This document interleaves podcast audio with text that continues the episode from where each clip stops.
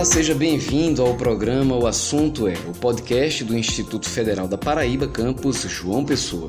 E hoje o nosso assunto é planejamento financeiro para a aposentadoria. Para conversar conosco sobre esse tema, a gente está recebendo aqui o professor Herbert Souza, da Unidade Acadêmica de Gestão e Negócios do IFPB de João Pessoa. Obrigado pelo convite. Estamos recebendo também o professor Adilon Saturnino, também da UAG, Unidade Acadêmica de Gestão e Negócios do campus João Pessoa do IFPB. Adilon? Olá, Tiago. Prazer estar junto a você, Herbert e Valéria. Bom, como o Odilon já antecipou, a gente está recebendo também a professora Valéria Saturnino, que é da Universidade Federal da Paraíba. Olá, Tiago, muito obrigado pelo convite. Bom, e para começar, eu vou trazer aqui uma matéria do portal G1 que foi publicada em abril de 2018. A matéria ela traz a seguinte pesquisa: Oito em cada dez brasileiros não se preparam para a aposentadoria. Os dados são do Serviço de Proteção ao Crédito e da Confederação Nacional de Dirigentes Logistas. É muita gente que não está se preparando para a aposentadoria, né? conforme a gente está vendo aqui. São oito em cada dez brasileiros. E aí, diante disso, a pergunta que eu faço para vocês é a seguinte, pessoal: esse povo todo está errado?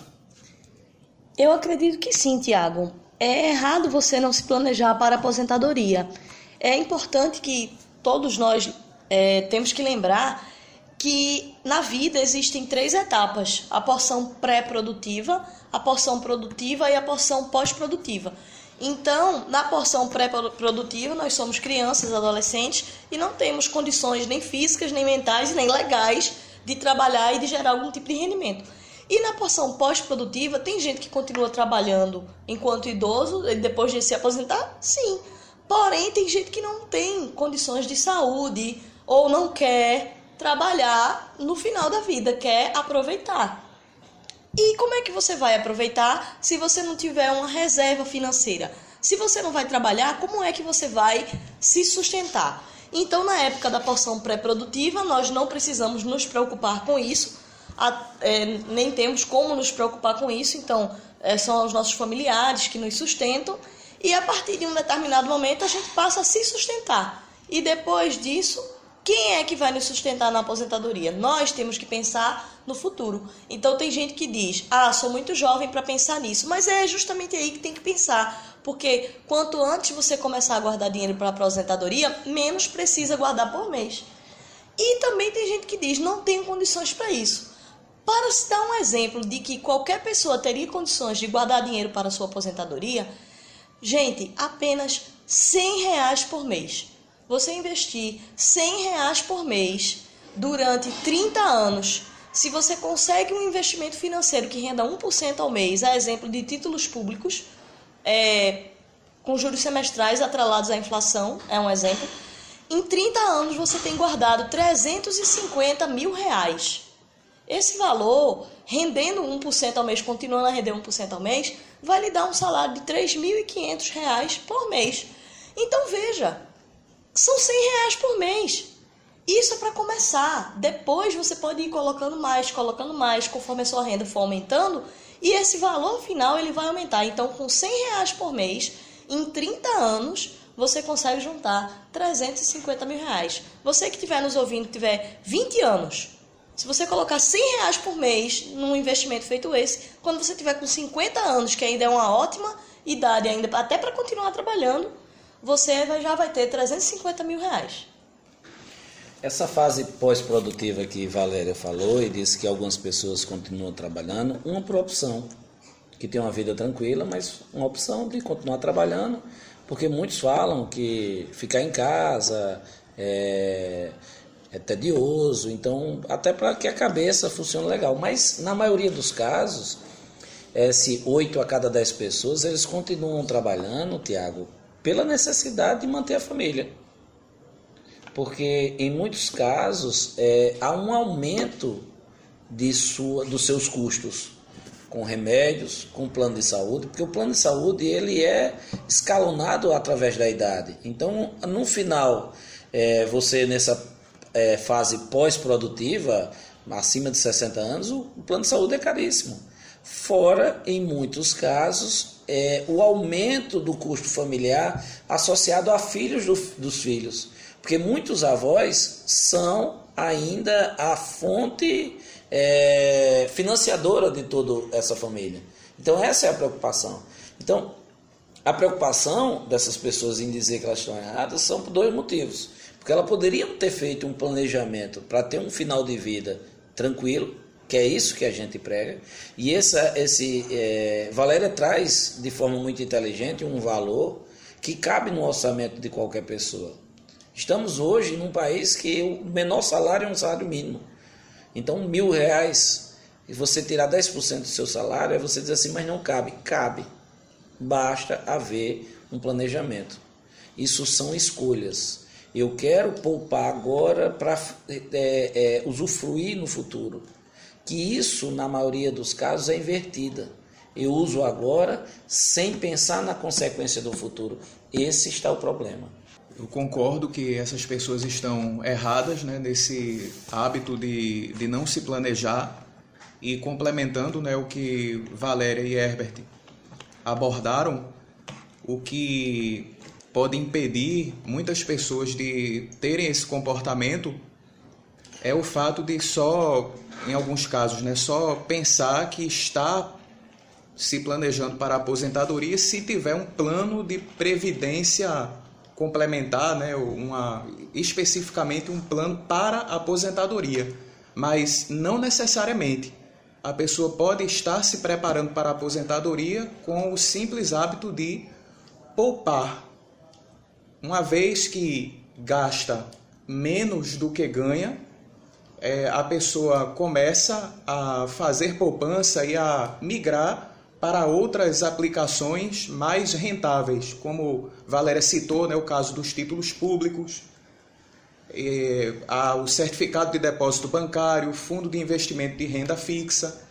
E um fator muito importante é a pessoa especificar o investimento, ter essa perspectiva de longo prazo, como foi abordado, né, de 20 anos, de 30 anos, e essa perspectiva ser a da aposentadoria, dar nome aos seus investimentos e um deles ser a reserva para a aposentadoria, sem necessariamente ser o plano de aposentadoria. É, o importante é pensar no longo prazo, resistir à tentação de resgatar esse dinheiro antes para comprar um, um, carro do ano, que sempre existe esse risco, né? É, essa é a vantagem de você ter um plano de previdência privada. Porque na hora que você tenta, você não tem essa liquidez.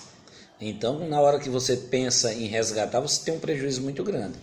Essa é uma das, das vantagens, de, dependendo do valor, você faz, ter um plano de previdência privada. A gente fala muito a gente escuta muito falar do, do, do, plano de previdência privada de forma negativa por alguns educadores. Porém, dependendo do valor que você deposita, você pode optar por no final pegar aquele, aquela soma daquele valor e aplicar em outros valores, em outras opções de, de financiamento. Esse é o ideal. O que a gente prega é que você tem uma reserva para usufruir dessa reserva na fase pós-produtiva. Esse é o ideal. E Independentemente a... de como foi feita essa reserva no primeiro momento. Claro, através da educação financeira, você sabe aproveitar melhor os rendimentos que podem vir por isso. Um, um, um, exemplo, né, no caso dos títulos públicos. Título público de vencimento em 2050 o que o fato de a pessoa ter o hábito, porque o título público ele pode ser resgatado antes, mesmo que a pessoa invista em um que é para 2050, mas é ter o hábito de só fazer o resgate no vencimento.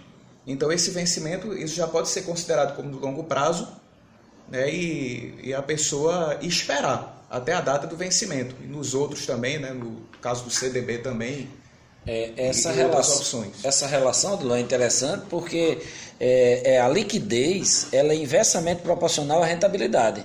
Então, quando a gente tem um planejamento para um título daqui a 2050, a gente vai manter, vai ter uma rentabilidade muito maior do que simplesmente uma poupança, que a liquidez é imensa, mas que eu posso resgatar a qualquer momento. Então, isso é interessante, esse planejamento a longo prazo. Mais importante é, assim do que é, quais títulos em si escolher é ter noção do risco também desses títulos. Por exemplo, não vai investir o recurso para o seu todo o recurso. Você pode investir uma parte em ações, porque colocar tudo você corre o risco de perder, que é um investimento em renda variável em que pode haver perdas. Então, é importante ter noção do risco e é importante ter o hábito todo mês realizar esse investimento. Você não tem o hábito de nunca é, desonrar as suas, as suas dívidas, os seus compromissos, você não sempre paga a parcela do seu carro, a, a, a sua luz. Então, é ter também esse compromisso com você mesmo.